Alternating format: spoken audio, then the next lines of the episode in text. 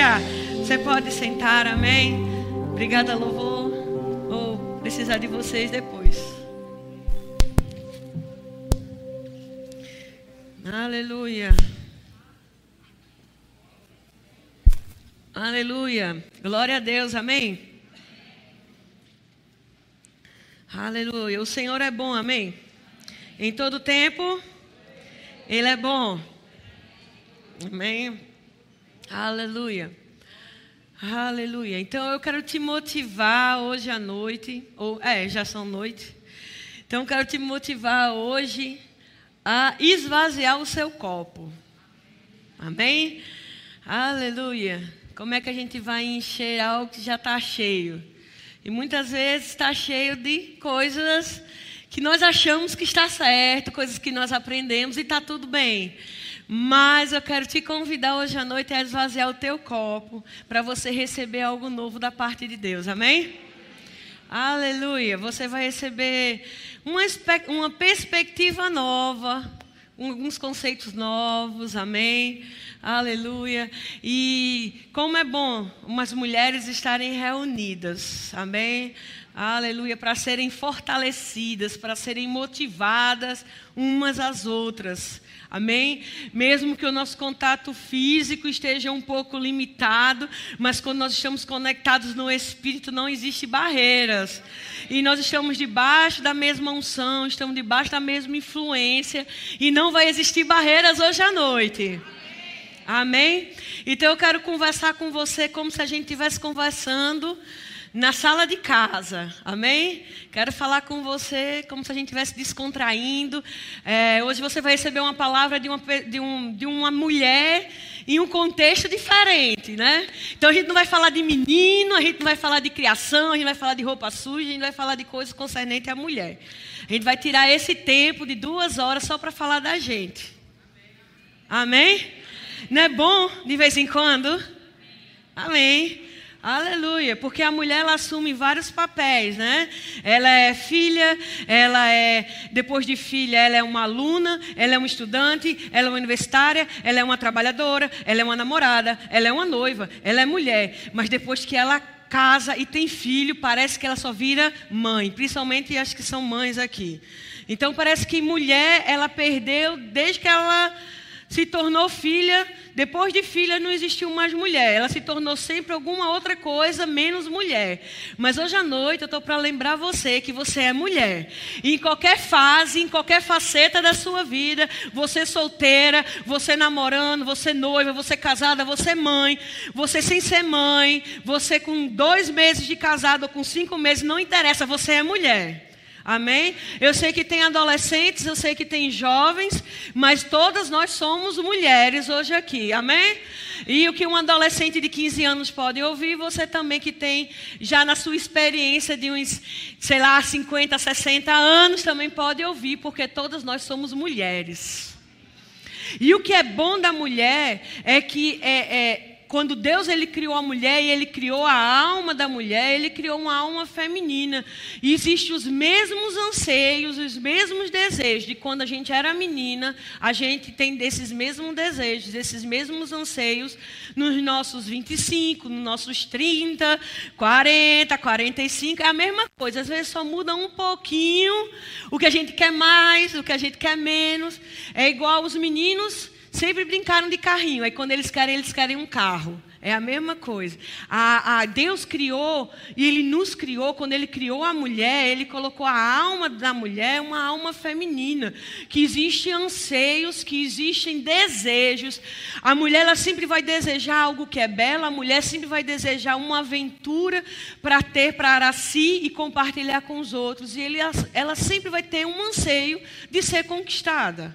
Esses são anseios da mulher e está tudo bem. Amém? Porque foi Deus que colocou.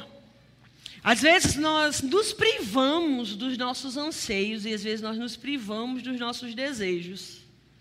Mas hoje à noite é para você saber que esse tempo é seu e é normal e é saudável você ter um tempo para você, mulher. Aí só estou fazendo a introdução, nem vai ser muito tema da nossa ministração hoje. Talvez Deus quer estar tá falando com alguns corações aqui para lembrar você que você é uma mulher que tem um desejo de ser uma bela e de ser uma bela para alguém e primeiramente ser uma bela para você mesmo, que a sua beleza, ela não é vergonha para você nem vergonha para ninguém. Amém. Aleluia. Pessoas que muitas vezes, mulheres que muitas vezes são machucadas na sua autoestima. Elas acham que a beleza, ela é algo mal.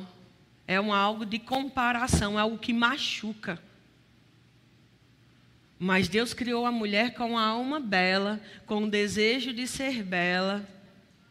Amém? Aleluia. E não importa a idade. Minha, vovó tem quantos anos? Já.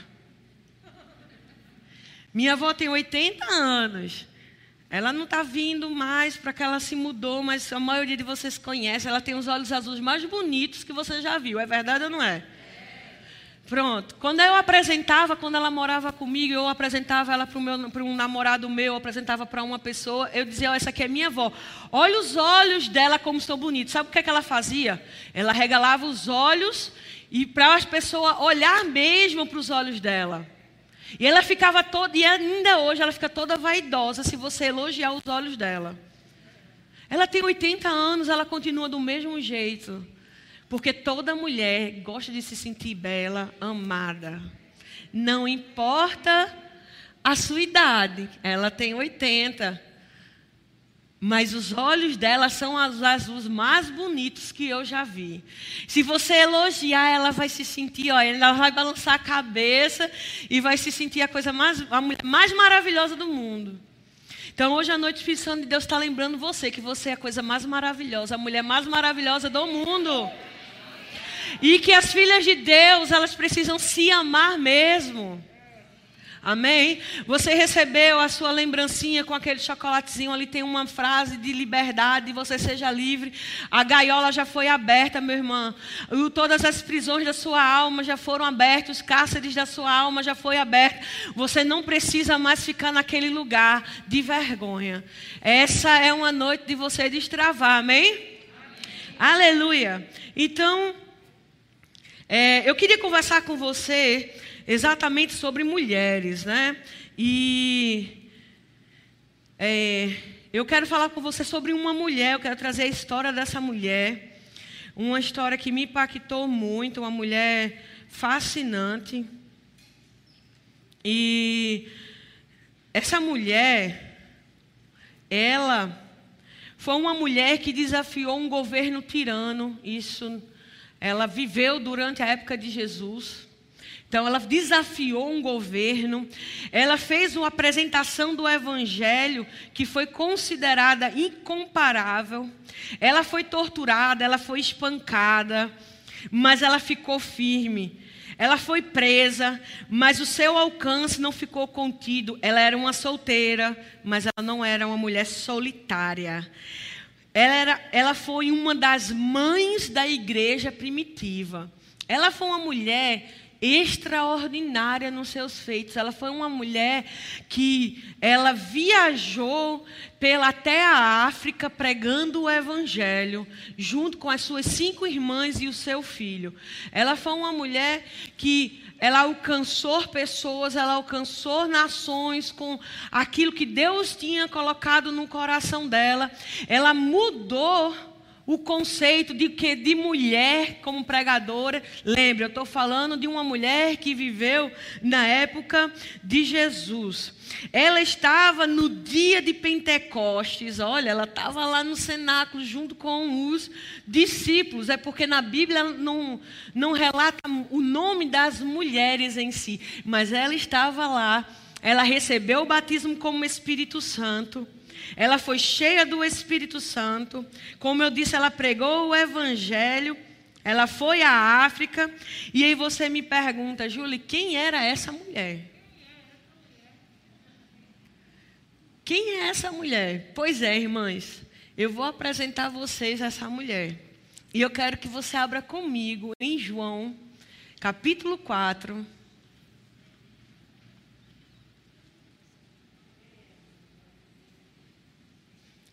Versículo 1.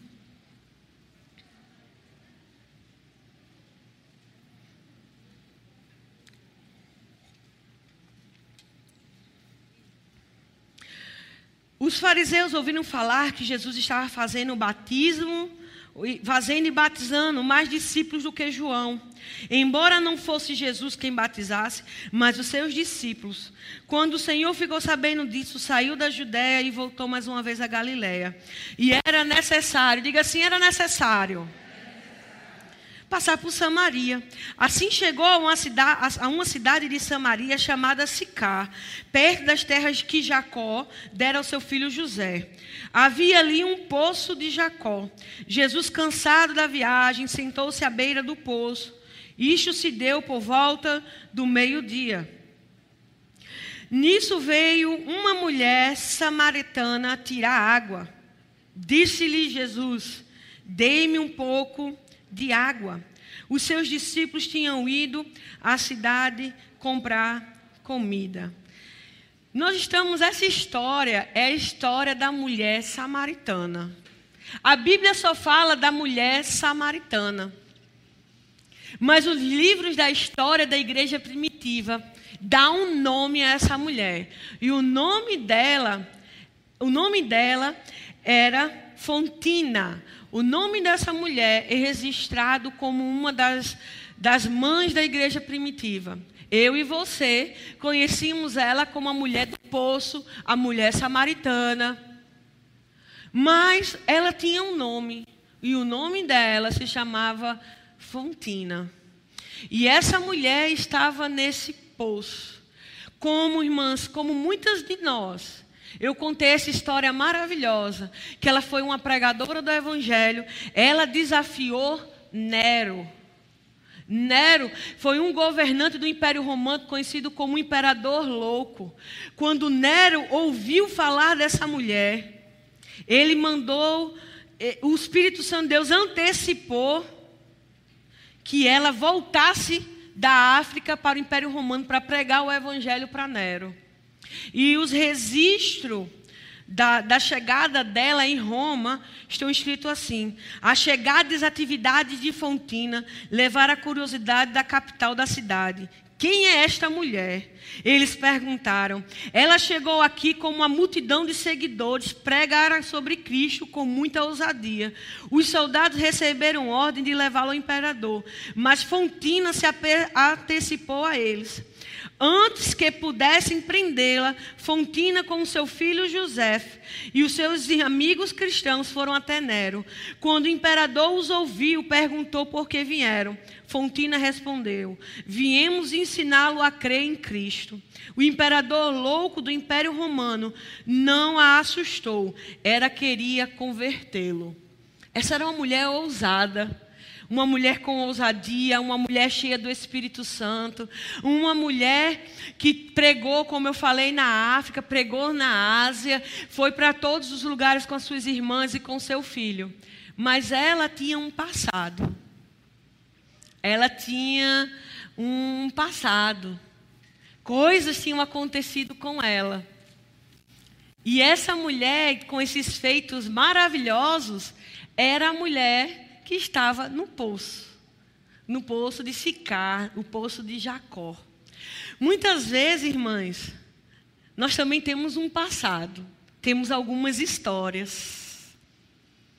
E às vezes, assim como essa mulher, às vezes a gente tem história na nossa vida, a gente tem história na nossa alma, a gente tem história nos nossos relacionamentos.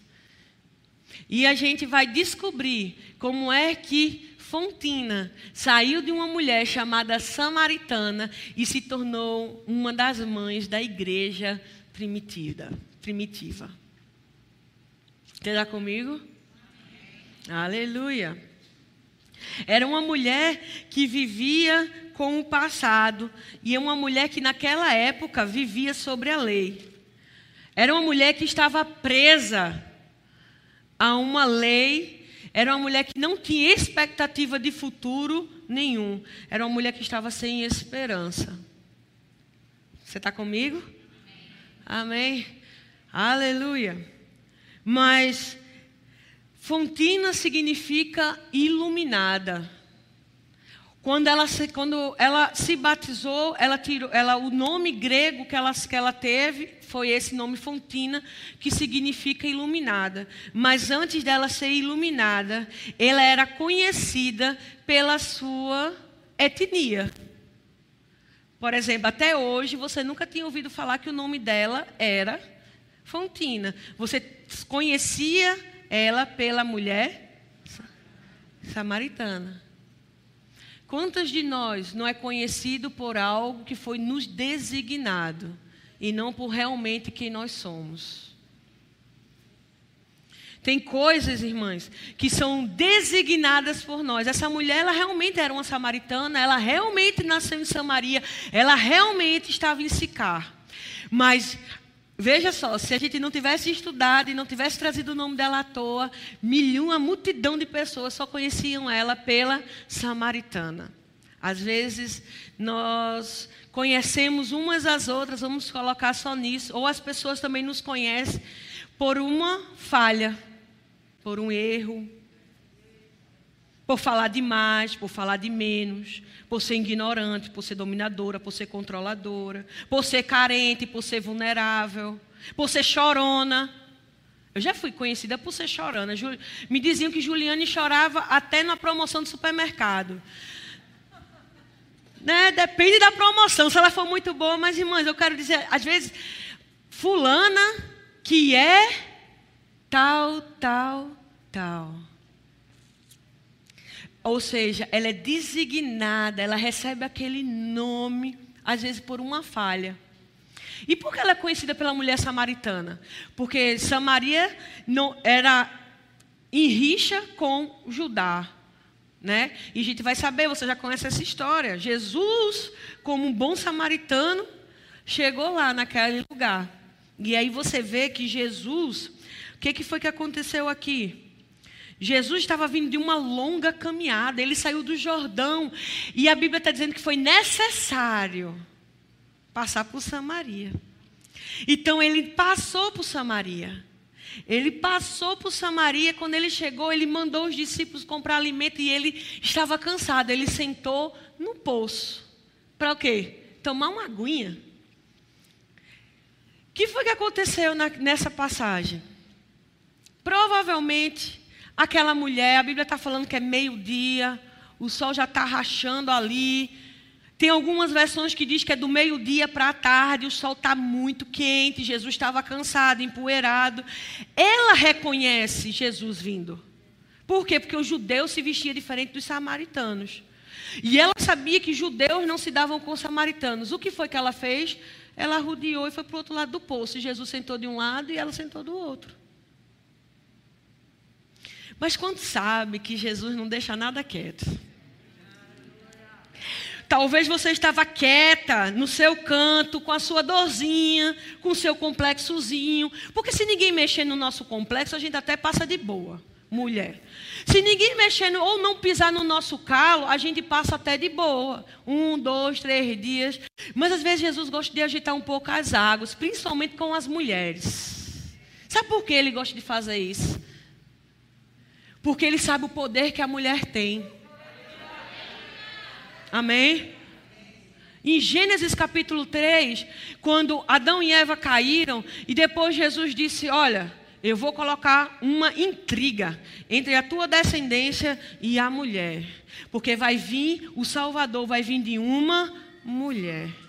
Então, que o maior pesadelo do diabo continua sendo a mulher, meu irmão. Então, se para ele você ficar com seu complexo, com seu coitadinho, com a sua, dor, sua dorzinha, e você continuar carregando esse peso, e você não conseguir viver a plenitude que ele quer para você, está tudo bem por ele. Mas Jesus não deixa nada quieto, e ele trouxe você hoje à noite para não deixar você quieta. Porque não interessa se você estava passando pelo poço, se você estava passando por algo, Jesus ele vai ter um encontro com você e vai transformar aquilo que estavam dizendo de você sobre você e ele vai colocar um novo nome em você. Amém. E aí ele está dizendo o seguinte: é, passou pelo Sicá, havia um poço ali, o poço de Jacó. Jesus, cansado da viagem, sentou-se à beira do poço. Isso se deu por volta do meio-dia. Nisso, uma mulher samaritana vinha tirar água. Disse Jesus: Põe-me um pouco de água.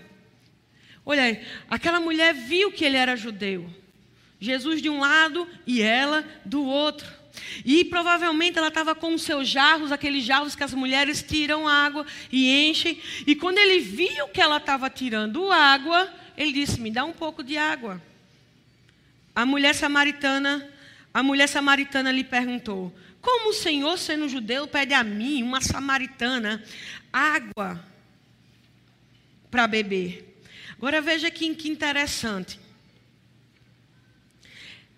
Ela era uma mulher do poço, ela tinha uma vida, ela era uma mulher de poço, poço é profundo, mas vivia uma vida rasa.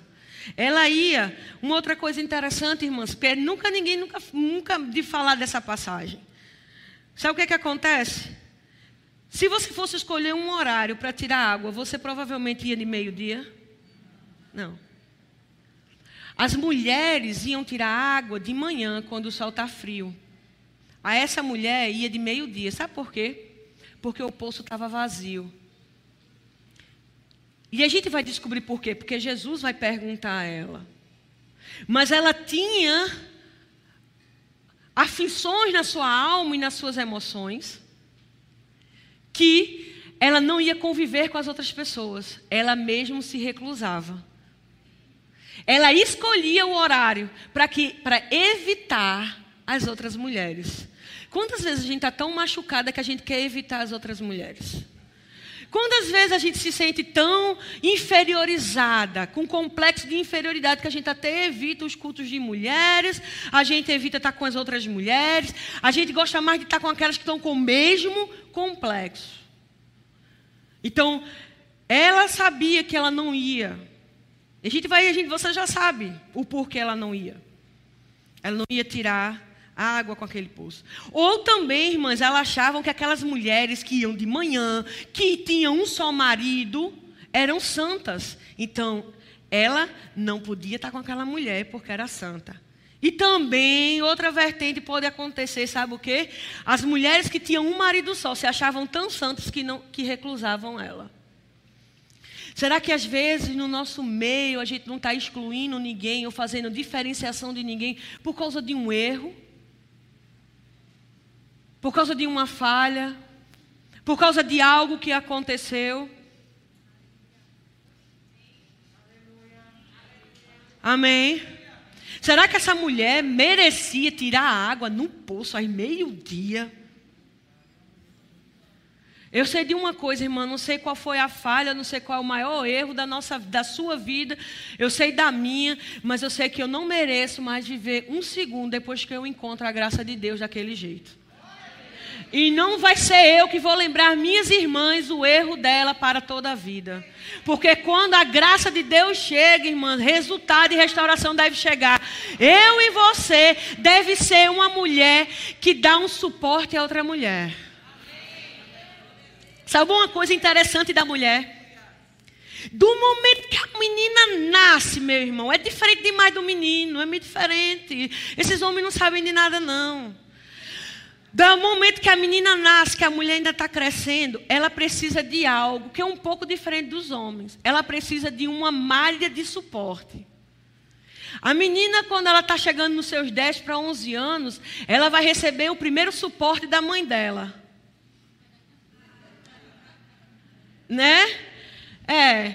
De, minha irmã, depois que você coloca o primeiro suporte, já era. Se a gente fosse trazer aqui a, as diferenças de suporte, um é maior, outro é menor, uma levanta, outra ajeita, um bota para cá, outro bota para lá. A mulher convive com o suporte o tempo todo. É um alívio quando a gente chega em casa e tira e faz. Homem não sabe sentir esse alívio, ele não sabe qual é a sensação de liberdade. Aí você chega dentro de casa, você já está assim, ó. E já vai tirando. Mas a mulher, irmão, ele, ela é, parece que ela é psicologicamente, ela é criada para criar um suporte. A gente vive de suporte. Aí você, a menina vai crescendo e o suporte vai aumentando. A, a menina vai crescendo. Algumas crescem mais, outras crescem menos. Depois dá um jeitinho, mas elas vão crescendo. E a gente vai ter que conviver isso, irmão, pelo resto da nossa vida. O que, o que deve ser da mulher, e principalmente da mulher cristã, da mulher filha de Deus, que encontra Jesus, é que a gente seja uma, é uma, que seja uma auxiliadora, que dê suporte umas às outras. Nós precisamos ser acolhedoras umas com as outras. Do mesmo jeito que o meu pecado foi perdoado, o pecado da sua irmã merece ser perdoado. Do mesmo jeito que o meu pecado foi esquecido, ela merece que o pecado dela seja esquecido. Porque, irmã, já não basta o diabo querer tentar, é, tentar lembrar essa irmã todos os dias da vida dela. Porque ele vai tentar, porque ele massacra a alma da mulher. Ele quer massacrar a mulher, ele quer massacrar a mulher, e ela tenta se levantar, ela tenta se levantar e ele fica lá massacrando, massacrando, massacrando. Até que não é muito mais fácil quando ela encontra alguém que dê um suporte para ela. Que dê a força que ela precisa. Que diga, minha irmã, você não é desse jeito, levante, saia desse lugar. Amém. Amém. Aleluia. Aleluia. E essa mulher tinha isso, ela ia, o sol lá estava batendo, rachando,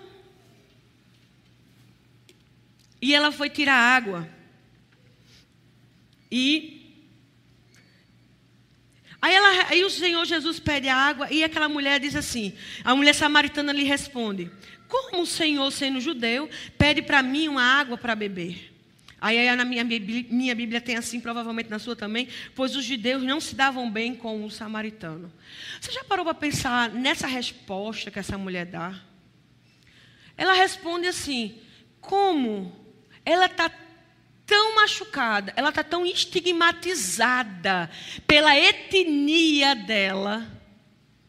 Ela pergunta, ela ali foi como se tivesse pisado no pé dela, ela responde daquele jeito: Como você sendo judeu, vem me pedir água? Aciona aquele momento dela. E às vezes acontece isso com a gente. Alguém chega, aciona algo na gente, e a gente fica, mas como isso pode acontecer? Mas como você está me pedindo isso? Você não lembra o que você disse ontem? Como você está falando isso para mim? Você não lembra o que você fez? É, é isso que ela está dizendo. Ela está tão estigmatizada. Ela ficou tão presa naquela situação que ela estava e na etnia que ela tinha que ela questionou Jesus. Só que Jesus, ele, ele, ela estava com um preconceito tão forte sobre ela. Mas só que uma coisa é, é interessante. Ela estava no poço chamado Poço de Jacó. A palavra Jacó significa enganador. E aquela mulher já foi enganada cinco vezes por homens. Isso mostra a necessidade da mulher, a sede da mulher em buscar algo. E muitas vezes buscar algo em coisas ou em lugares que só nos levam à maior sequidão. E hoje é uma noite, irmão, irmã, de apontar o lugar certo que você deve buscar. Se sua alma está sedenta, existe um lugar certo que já está apontando para você buscar. E o que foi que aconteceu? Aquela mulher foi enganada cinco vezes, mas assim como aconteceu com Jacó, o nome dele foi mudado para Israel, príncipe de Deus. Aquela mulher foi mudado o nome dela para iluminada. E ela foi enganada cinco vezes. Número cinco na, na, no, na, no, hebraico significa graça. E essa mulher, quando ela teve encontro com Jesus nesse poço, ela teve graça sobre graça. E hoje é uma noite de graça sobre graça na nossa vida. Aleluia. Eu não sei em que área está seca na sua vida. Eu não sei qual é o poço que você tem tirado água. Talvez seja em poços humanos em coisas humanas que vão sempre voltar a ter sede, sempre voltar a ter sede. Mas Jesus já se antecipando a alma feminina, ele já diz aqui: Se você conhecer o dom de Deus, e quem está lhe pedindo água, você terá pedido e dele receberia água viva. Jesus se antecipou na resposta. Jesus ela deu aquela resposta para ele, em vez de ele dizer, mas mulher, eu só quero um copo de água, ele foi na sede dela. Você entendeu o que eu quis dizer? Jesus se antecipou e foi na raiz, foi, ele foi na raiz do problema. Jesus foi profundo dentro dela. Jesus foi na sede da alma daquela mulher. E eu tenho certeza, irmãs, que Jesus está aqui hoje para ir profundo naquilo que você precisa, nas angústias que estão na nossa alma, nos desejos que estão na nossa alma, coisas que nós precisamos restaurar, coisas que nós precisamos nos levantar como mulheres. Jesus vai, olha, ele diz: ó, se você primeiro conhecer o dom e quem está te pedindo, aí você vai receber uma água. Nós precisamos primeiro conhecer o dom e depois quem. Amém? Amém? Aleluia. Nós precisamos saber o lugar e quem vai nos dar essa água. E disse a mulher: Senhor, não tens como tirar água do, ah, não tenho como tirar a água e o poço é fundo. Onde pode conseguir essa água? Ou seja, ela na mente dela, na cabeça dela, ela estava imaginando o quê? É uma água especial. É uma água lá do fundo daquele poço. Talvez seja a água que aquelas mulheres de manhã vai lá pegar para ficarem tão boas, para serem tão santas, para serem tão boas esposas, para serem tão boas empreendedoras, tão boas profissionais, tão boas mães. Deve ser essa água que elas vão de manhã, pegam essa água e eu não sei onde é que está. Quantas das vezes a gente não acha que existe um moído oculto na vida de algumas irmãs para que tudo dê certo com elas? Tem algum moído, tem alguma fórmula mágica. Talvez você nunca tenha dito com essas palavras, porque a gente está aqui numa conversa. Mas talvez você pense, não, tem alguma coisa que a irmã Verônica faz para ela ser bonita daquele jeito. Só pode. Tem alguma coisa que fulana faz para ser tão assim? Não, não é possível. Tem alguma talvez talvez essa mulher não faça nada, fique só de folosê com os pés para cima para ter aquelas unhas daquele jeito se arrumar para dar tempo porque não dá tempo, eu não consigo me arrumar. Papai do céu escuta, viu? Não, né, só pode, ela não faz nada dentro de casa. Não faz nada, eu tenho certeza que nem a comida do marido ela faz, para ela ficar tão arrumada e ter tempo de se arrumar. Irmãs, talvez ela só organize mais o seu tempo. Talvez você precise se organizar um pouquinho só mais. Ou ela está com a autoestima bem trabalhada, muito obrigada. Talvez você precise até dizer o seguinte: Ó, oh, irmã, me ajude aí, vamos fazer uma comprinha junto. Amém? Aleluia. Se você anda com pessoas que elas não ligam para a autoestima, porque a gente. A, a, a, quando a gente está muito, muito mal na autoestima, a nossa, a nossa forma de falar é: para que isso não, não serve mesmo? É o que vale é a beleza interior. Vai, quando tu olha no espelho, tu vai ver a tua beleza interior. Você não vai se gostar. Isso é uma mentira que você mesmo conta. Posso ir mais fundo?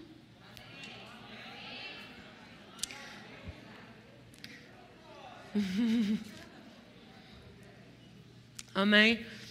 Aleluia. Então, às vezes, são essas coisas. Então, às vezes, a gente acha, tem um elixir, tem alguma coisa que aquela mulher faz, que é, e, talvez seja essa água. É essa água que esse Jesus judeu está falando. Amém? Mas deixa eu te dizer, a mesma água que corre na tua irmã, que você acha ela charmosa, bonita e maravilhosa, corre dentro de você. Todas nós somos lindas de Jesus. Amém? Não existe algo mais, be mais forte, mais poderoso do que a beleza da mulher. Não existe. Mas eu não me acho, talvez você não se ache, mas existe uma beleza dentro de você. E você só precisa tirar água desse poço. Talvez essa água esteja um pouco barrenta hoje, mas ela vai sair daqui fluindo como rios de águas vivas. E aí ela diz assim: Mas Senhor, o poço é fundo. Versículo 12: Acaso o Senhor é maior do que o nosso pai Jacó, que nos deu o poço, do qual ele mesmo bebeu, bem como seus filhos e o seu gado? Aí essa mulher já estava dizendo: Tu está me enganando. Uma mulher que já foi traída cinco vezes. Uma mulher que já teve cinco relacionamentos diferentes. Qualquer mulher que já passou por qualquer tipo de traição, irmão, ela sente cheiro de traição de longe. Ela é desconfiada. Ela é desconfiada. Ela é super desconfiada. O que estava acontecendo com essa mulher? Você está me enganando também, igual os outros me enganaram. Ela não estava acreditando.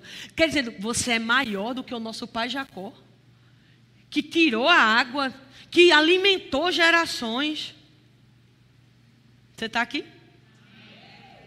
Aleluia.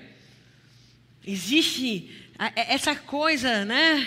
Nossa, da mulher tá ali, meio coragem dessa mulher enfrentar Jesus, coragem dessa mulher dessas respostas, né? A gente pode pensar que mulher mais desaforada, que mulher mais barraqueira, né, desaforada, que mulher mais barraqueira, que mulher com que não tem papa na língua.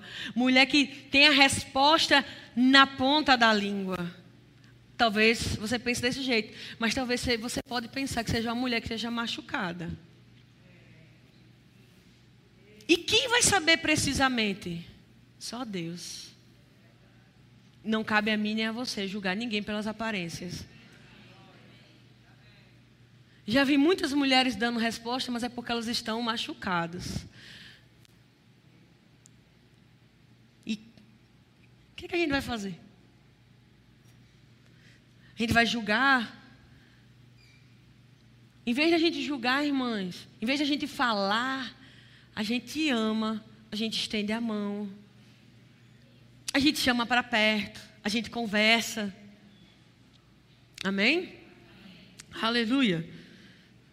E versículo 13. Jesus respondeu: Quem beber desta água terá sede outra vez, mas quem beber da água que eu lhe der, nunca mais terá sede. Ao contrário, a água que eu lhe der se tornará nele uma fonte de água a jorrar para a vida eterna. A mulher lhe disse: Senhor, Dai-me dessa água para que eu não tenha mais sede e nem precise voltar aqui para tirar água. Olha como essa mulher estava. A mulher estava sedenta, a alma daquela mulher estava sedenta. Jesus estava falando de uma água que de, de, de uma água que ela nunca mais ia ter sede.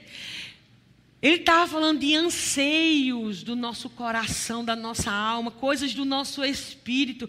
Ela, meu Deus, então eu preciso dessa água, porque o negócio está chato, está difícil. E outra coisa, eu não quero mais voltar nesse lugar para tirar água. Ela não queria voltar naquele lugar. Por que será? Você está aqui? Existem lugares, irmãs, que a gente não quer mais voltar, porque a gente está envergonhado, a gente está envergonhada. Coisas que aconteceram e a gente não quer. Talvez seja um lugar físico, mas talvez seja um lugar emocional. A gente é machucada e a gente às vezes não quer, não quer ter um outro relacionamento porque a gente já foi machucada. Como é que a gente vai confiar? Como é que eu vou voltar? Me separei e agora? Separou, a vida vai continuar, minha irmã. Existe uma fonte de água viva que jorra dentro de você. Mas eu sou uma separada, você não é uma separada, você é uma mulher cheia do Espírito Santo. E se você não é cristão, deixa eu te dizer, quando você tem um encontro com Jesus, a tua vida muda. Não existe isso, irmão. A gente tem que parar disso. Não existe as puras, as impuras, as casadas, as separadas. Não, todas nós somos mulheres de Deus, cheias do Espírito Santo. E nós precisamos nos unir nesses últimos dias, amar umas às outras. Entre nós, irmãs, não deve existir competição nem rivalidade.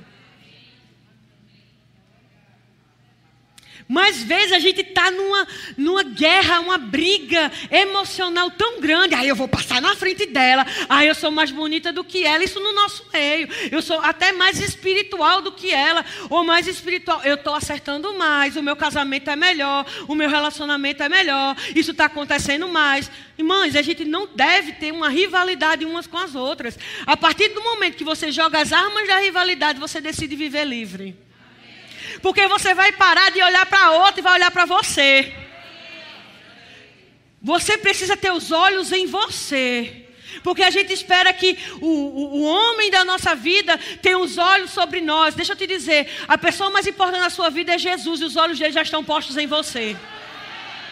Está tão posto em você que ele morreu na cruz por você. Depois, irmã, é você que tem que olhar para você e se enxergar como uma mulher amada, perdoada, renovada, linda e maravilhosa. Não existe nada mais lindo, mais poderoso do que uma mulher cheia do Espírito se garantindo, se achando mais poderosa do mundo. Então não existe rivalidade. Sabe por que não existe rivalidade? Porque Deus não nos criou de formas iguais, Ele nos ama de forma única. Se você é única e eu sou única, por que vai existir rivalidade? Você não é igual a mim? Se eu sou Juliane, eu faço as coisas do, do, do, meu jeito específico de ser, eu tenho uma personalidade diferente de ser, você não é igual a mim. Não existe ninguém como você para fazer as coisas que só você pode fazer. Então, quando eu me liberto desse pensamento de ficar querendo me comparar, querendo é, é, me comparar com a outra, eu vou decidir ser quem eu sou. Então, por isso que não existe rivalidade. Entre nós não existe isso, essa competição de quem é mais, de quem é menos, de quem faz mais, de quem faz menos. Cada uma, irmã, é linda cada mulher nesse mundo é linda, maravilhosa e tem a sua estrutura divinamente feita pelo nosso Pai. E quando você decide ser você, você vai revelar o mundo da sua beleza, como você é, não como eu sou.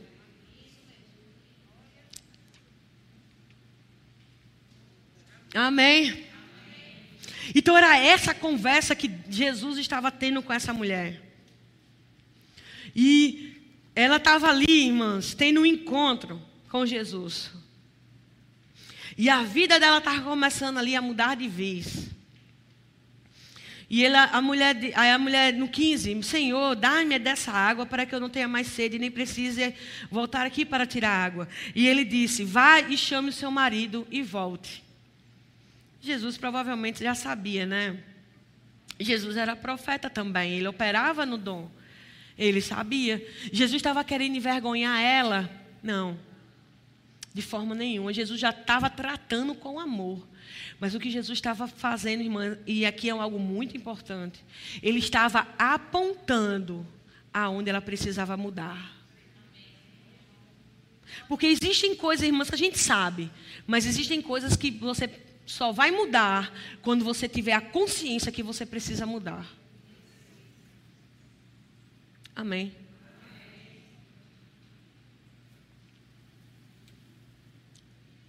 Aleluia. Não tenho marido, respondeu ela. Ela já foi se defendendo. Comum da mulher, não é não? Sempre, está pronta para se defender, sempre. Versículo. Cadê? Versículo continua, né? Disse-lhe Jesus: você falou corretamente que não tem marido. O fato é de que você já teve cinco e o homem com quem você vive agora não é seu marido. O que você acabou de dizer é a verdade. Primeira coisa, Jesus estava apontando o que precisava ser mudado. E sabe o que era outra coisa? Jesus estava testando o coração daquela mulher para que ela falasse a verdade. Amém. Hoje é a noite de você ser arrancado de mentiras. Hoje é a noite de você ser arrancada de mentiras que o diabo lançou sobre a sua cabeça, de que pessoas lançaram sobre você, de mentiras que você escolheu viver. E você sabe, e porque sabe, que isso é mentira. E Jesus está dizendo, Ele está apontando coisas que precisam ser mudadas. E nesse momento, Jesus estava testando o coração dela, para ver se ela queria ser mudada. Não, irmãs, para você viver uma vida plena, não adianta você dizer eu quero o dom de Deus e você não querer mudar. A partir do momento que você diz, eu quero o dom de Deus, e eu sei quem está falando comigo, a primeira a decisão é você dizer, eu quero mudar, eu não quero mais viver essa vida. Pode ser o que for. Ele tava, e Jesus reconheceu, olha, realmente, o que você está dizendo é verdade. Porque Deus trabalha com verdade. Um coração sincero, um coração humilde, Ele não vai desprezar contrito diante dele, dizendo: Senhor, eu não aguento mais, eu não quero mais, eu quero transformar a minha vida, eu quero mudar a minha vida. E você se coloca diante de Deus, ele não vai dispensar o seu coração. Amém? Vamos continuar aqui, a gente já está terminando. No versículo 19 diz assim: Disse a mulher: Senhor, vejo que é profeta. Nossos antepassados adoraram neste monte. Mas vocês judeus dizem que Jerusalém é o lugar aonde se deve adorar. E essa mulher, a partir desse momento que ela acabou de declarar a verdade, ela olhou e disse: existe alguma coisa extraordinária. Até esse momento, ela não tinha percebido algo sobrenatural. Mas, de repente, depois dessa conversa com Jesus, no meio dessa conversa, na verdade, é como se os olhos espirituais dela tivessem abertos. Ela reconhece o dom e ela diz: Olha, vejo que tu és profeta. Por que ela não falou, olha, vejo que tu és o pregador, vejo que tu és o Messias, como aconteceu nas outras passagens, vejo que você é um apóstolo, vejo que você é um pastor. Ele disse, vejo que tu és um profeta. Porque, irmã, irmãos, quando você reconhece o profeta no dom de profeta, você recebe o dom do profeta. E o dom do profeta é você ter uma visão de futuro. Todas as vezes que você honra um profeta, a unção está sobre a vida dele, no dom profético, toca na sua vida, para que as coisas espirituais sejam alargadas, que você tenha uma visão de futuro, você veja as coisas claras. É assim que funciona o dom da profeta. O que, que essa mulher estava dizendo? Eu vou reconhecer esse homem como profeta, porque agora sim eu decido ter uma vida e ter um futuro. Eu comecei dizendo que ela não tinha um futuro, ela não tinha esperança, mas naquele momento que ela reconheceu o sobrenatural, ela disse: Olha, eu estou vendo que tu és o profeta. Eu estou vendo aí, eu reconheço essa unção, e a partir daí eu decido que eu vou ter um futuro. Eu vou ter uma visão de destino na minha vida. Eu vou sair desse emaranhado. Eu vou sair dessa confusão. Eu vou dar um rumo na minha vida. Porque eu reconheço o dom que está sobre a sua vida. E ela foi logo no dom profético. E aí, agora, irmãs, o mundo espiritual está descortinado. Amém? Você está recebendo? E aí ela começa a ter uma conversa, agora ela já está bem melhor, ela já se sente com a autoestima mais elevada, ela começa a ter uma conversa doutrinária aqui. Nossos antepassados adoravam neste monte, mas vocês judeus dizem que o lugar da adoração, o, que Jerusalém era o lugar da adoração. E Jesus declarou: Creia em mim, mulher, está próximo e a hora vem em que os verdadeiros adoradores adorarão ao Pai não adorarão o Pai nem neste monte, nem em Jerusalém. Vocês, samaritanos, adoram o que não conhecem. Nós adoramos o que conhecemos, pois a salvação vem dos judeus. E aqui ele começa a ter, e ele começa a ensinar essa mulher, e começa a ter as primeiras palavras sobre o novo nascimento, irmãos. Essa mulher teve o contato com o dom. Ela teve o contato com o dom da salvação aqui de primeiríssima mão. Quantas estão prontas para ter o contato com dons chegando em primeira mão sobre a sua vida? Não, está fraco demais. Não, você não está aqui. Você não chegou. Você está voando. Você está pensando no que vai fazer quando chegar em casa. Quantas estão prontas para ter contato em primeira mão com aquilo que Deus já falou ao seu respeito, em tocar em coisas novas, em tocar em dons, em começar a fazer aquilo que Deus já chamou você para fazer? Aleluia! Aleluia! Ela teve contato com o dom. Ela começou ali recebendo aquelas instruções do novo nascimento. Aleluia. E aí, no versículo 25, disse a mulher: Eu sei que és o Messias, chamado Cristo, para vir. Quando ele vier, explicará tudo para nós. Então Jesus declarou: Eu sou o Messias. Eu que estou falando com vocês. E aqui, irmão, nesse momento ela reconhece um dom e ela reconhece a identidade de Jesus. Ela conhece o dom profético e ela reconhece a identidade de Jesus. Ela já tinha ouvido falar. Peraí, eu já ouvi falar que tinha um Messias. E aí, naquele, em primeira mão, ela vê o próprio Messias. E ela tem um contato ali com a identidade de Cristo. Amém. E Jesus revela-se para ela e diz: Eu sou o Messias, eu que estou falando para você. Amém. Aleluia. E aí, você vê aqui, depois os discípulos chegam, mas eu quero terminar com a, quando ela sai daquela conversa e ela corre para a cidade. E quando ela corre para a cidade, ela já não é mais a adúltera do poço. Ela não é mais a enganadora ou a enganada. Ela não é mais a impura. Ela agora sai correndo para contar as boas novas. Essa mulher teve um encontro com Jesus num poço, irmãos. Essa mulher estava num estado deplorável, emocionalmente traída, estigmatizada, excluída. E Jesus tinha que passar para o Sicar. Eu não sei contar você, mas Jesus tem que passar na minha vida e na sua vida. Aleluia. Aleluia. E a Bíblia fala, né, começo desse texto que a gente estava lendo, que era uma terra seca. Ele saiu do Rio Jordão e foi parar num poço. Talvez a gente tenha áreas na nossa vida que estejam seco desse jeito, irmão. Mas você começa, no lugar de sequidão, Jesus estava falando sobre fontes de águas vivas. No lugar de sequidão, Jesus estava dizendo: Olha, vai ter jorrar, vai jorrar, vai jorrar, vai jorrar. Eu não sei o que, é que você está esperando, mas eu estou aqui como uma boca profética de Deus para você, para dizer que vai jorrar, para dizer que 2020 ainda vai jorrar fontes de águas vivas. Eu não sei o que o diabo roubou de você ou tentou roubar de você esse ano, mas 2020 é um ano de rios de águas vivas. É certo que vai jorrar. O diabo tentou roubar a tua alegria, vai jorrar. O diabo tentou roubar teu casamento, vai jorrar rios de águas vivas. O diabo tentou minar as tuas finanças, vai jorrar rios de águas vivas.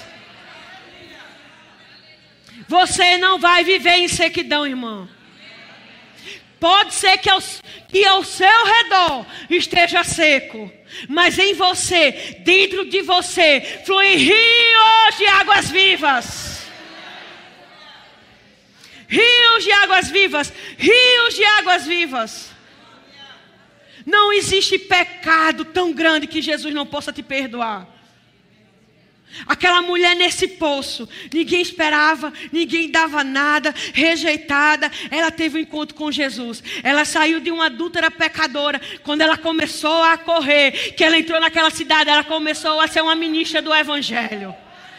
Ela foi uma mulher que olhou para Nero e disse: Eu estou aqui para pregar Cristo para você. Ela foi uma mulher, irmão, que ficou no poço ela morreu no poço, sozinha, depois de levar muitos açoites. Ela Nero deu veneno para ela e para sua família, ela não morreu. Nero prendeu, açoitou ela e sua família, eles não morreram. Depois de ter tentado tudo, Nero disse o seguinte: capta todo mundo. Ela mandou matar as cinco irmãs dela e os dois filhos dela. Que tinha um que eu falei, mas tinha um outro que servia no, no exército de Roma. E ele deixou o exército para servir a Cristo também.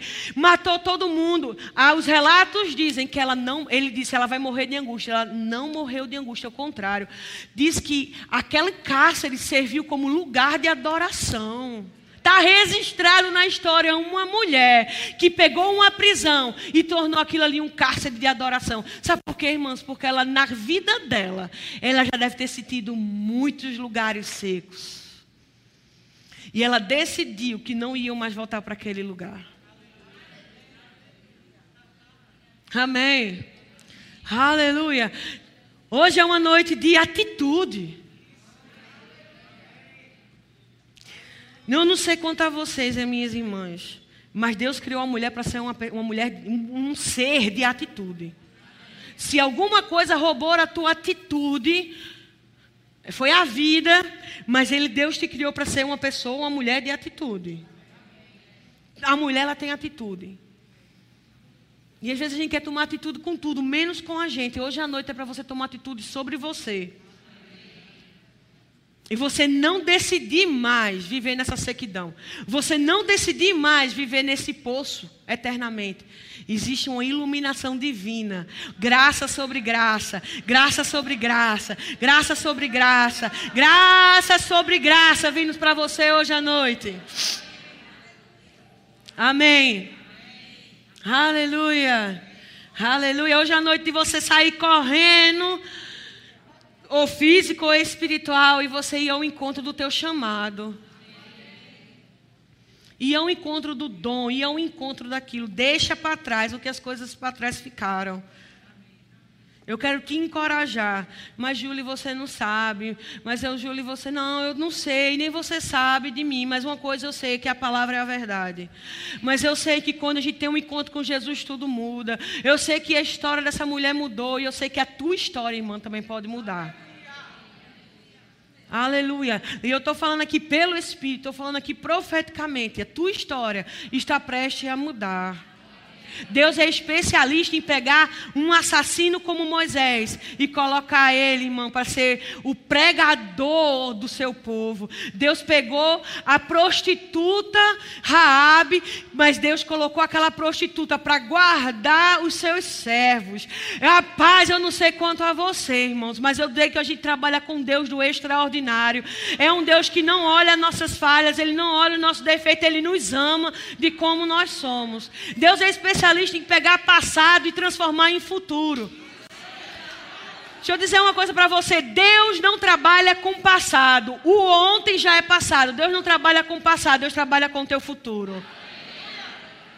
Deus trabalha com o teu futuro. Eu vou dizer de novo: Deus não trabalha com passado. O que passou, passou. O que foi ontem já passou. Deus não trabalha com passado, Deus trabalha com o futuro. E Deus está trabalhando no teu futuro. Deus está construindo um novo presente para você. Aleluia. Aleluia. Aleluia, aleluia, aleluia. Deus trabalha com o futuro. Aleluia. Ele diz que ele designou o fim para ter o começo. Ou seja, ele já teve no final, ele já sabe a história, ele já te fez, ele voltou para o começo para andar junto com você. Você acha que está pesado demais, está forte demais, está difícil demais. Mesmo isso tudo acontecendo, eu estou aqui para dizer que você não está sozinho. Ele está com você para caminhar, para te deixar levar para o destino final. Aleluia, Ele não esqueceu de você, Ele não desistiu de você, aleluia. E Ele está aqui para dizer que você é uma mulher valorosa, cheia do Espírito Santo, Ele conta com você.